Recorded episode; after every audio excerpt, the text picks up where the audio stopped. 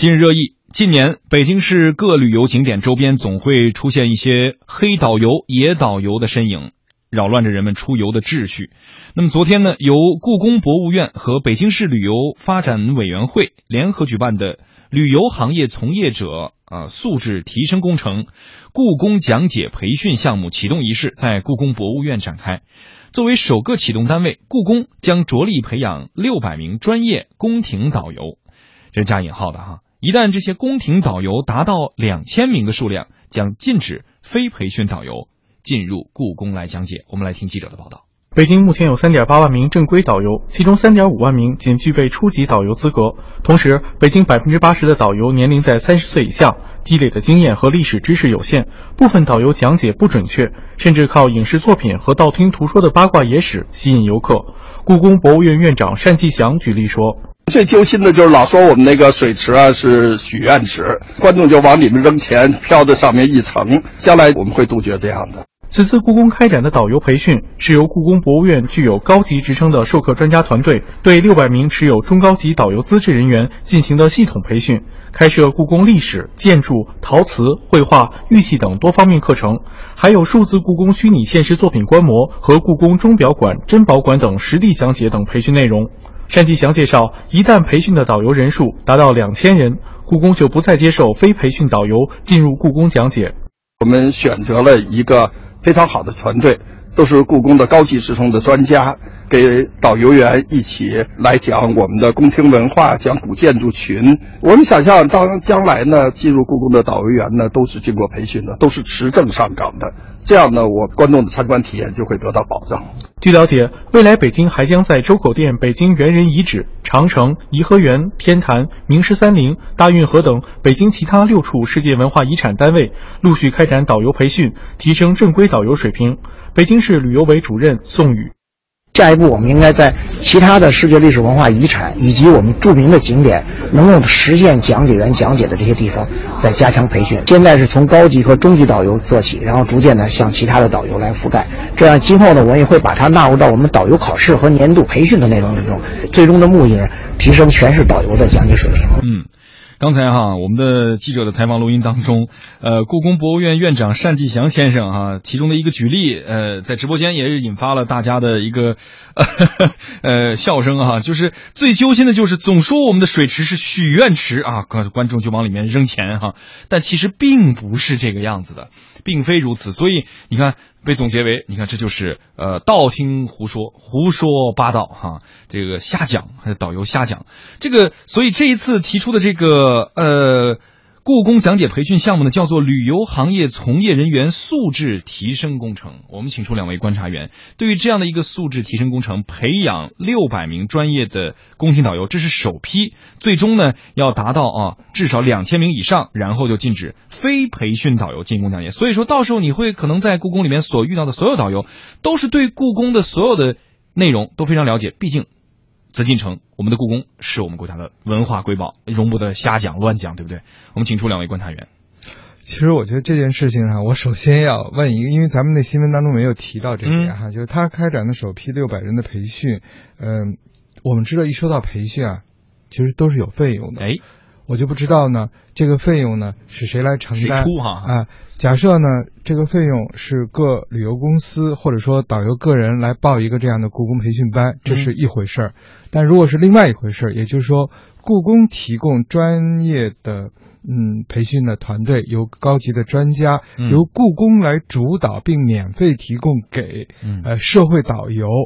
哎，我觉得那个事情就。完全是不一样了，因为它开启的是一个什么模式呢？开启的就是我们这些文保单位，或者像特别著名的故宫博物院提到的长城啊、颐和园等等这样的景区哈，它等于是为游客服务上了一个大的台阶儿。因为之前我们知道哈，要想获得导游的内容，基本上就两个途径，一个途径呢，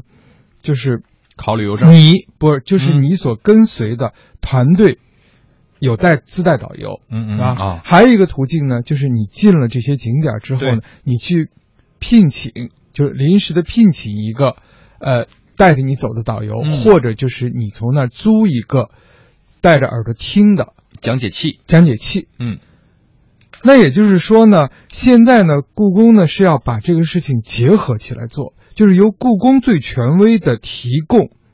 培训的内容，然后帮助社会导游提升对像故宫这样的著名景点的讲解的能力。嗯，哎，这就实现了呢，就是在内容上面的更权威的提升，而在经济上面呢，相对是来讲呢，是一个最有效、最廉价的投入。嗯，因为这个毕竟这部分成本，如果故宫来承担就不算什么；如果导游个人和导游公司来承担，嗯，那又是一笔成本。所以这是完全，所以我觉得这件事情，我我刚才只是说两种可能哈，就是说，呃，不管怎么样，我觉得故宫发起这样的行为，表现了他在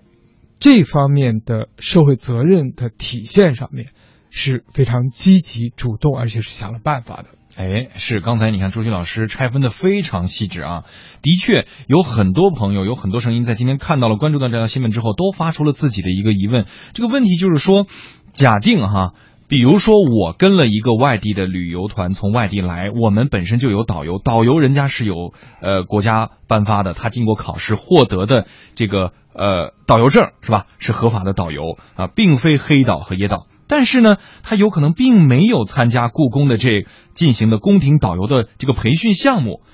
那这个导游是不是在未来就无法进入到故宫为游客们进行讲解，或者自己团的呃团员进行讲解了呢？那在这个层面来讲，会不会相当于故宫啊，或者是故宫博物院在国家的这个旅游证之上又增加了一个门槛呢？而这个门槛。合不合理、合不合规呢？洪林老师，您怎么看这样的一些疑问问题？今天晚上我们的新闻里好像说了好多起打官司的新闻。我想这个事情啊，如果说真的发展下去，因为一开始嘛，它肯定是一个培训的过程。嗯，如果真的像这个新闻所说的，这种宫廷的导游达到了那个数量，比如两千人，对，将禁止非培训的导游进宫讲解。对，我觉得这里面又是一起官司。为什么？就像刚才你所说的一样，这许可的问题，就是说。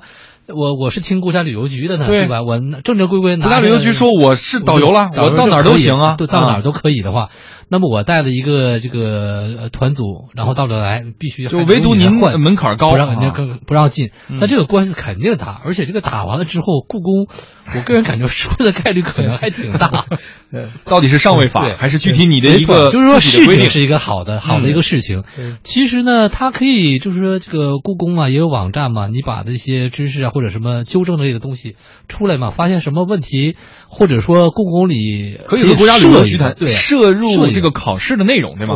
我我我我给二位讲一个，就是曾经我的一个朋友想做的一个技术吧，哈，我觉得现在要是要能在故宫去实行的话，实现的话，我觉得并不是一个太难的事情。嗯，他说的是什么呢？就是把讲解的内容啊先做好。做好之后，用现在的方式就是怎么样？就是比如我和红林要进故宫了哈，我也不用去租这个，就是咱们现在因为租那个东西有的时候还不响，嗯，或者说他讲的内容，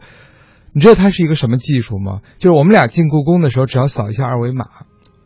或者说就是下一个那个所谓的那个客户端，嗯，然后把我们自己的手机耳机插上，嗯嗯，然后根据 GPS 定位，就是我走到哪儿。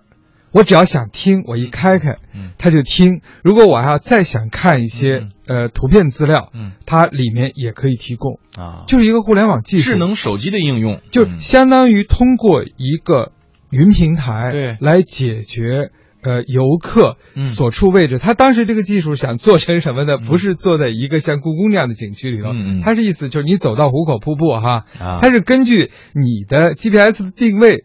看到你在壶口瀑布，然后你一点，他就开始给你讲壶口壶口瀑布。你要走到八达岭长城，他就开开始给你讲八达岭长城。所以我觉得类似的解决办法应该还很多。对，更主要的呢是要提供多一点的选择，而不是呢只是用一种就是说我培训出来一批，然后我把另外一批，因为这里头呢它是有两种可能性。多数情况下呢，旅游团队呢它都是有地接的。那你把地接的导游培训了没有问题，但是如果人家不是人家全陪的呢，你怎么办？嗯，的确是这样的一个状况哈。好，那么关于这样的一个话题哈，我们还将继续进行关注，然后感兴趣的朋友也可以来到我们中国之声的相关的微信和微博的页面进行自己观点的表达。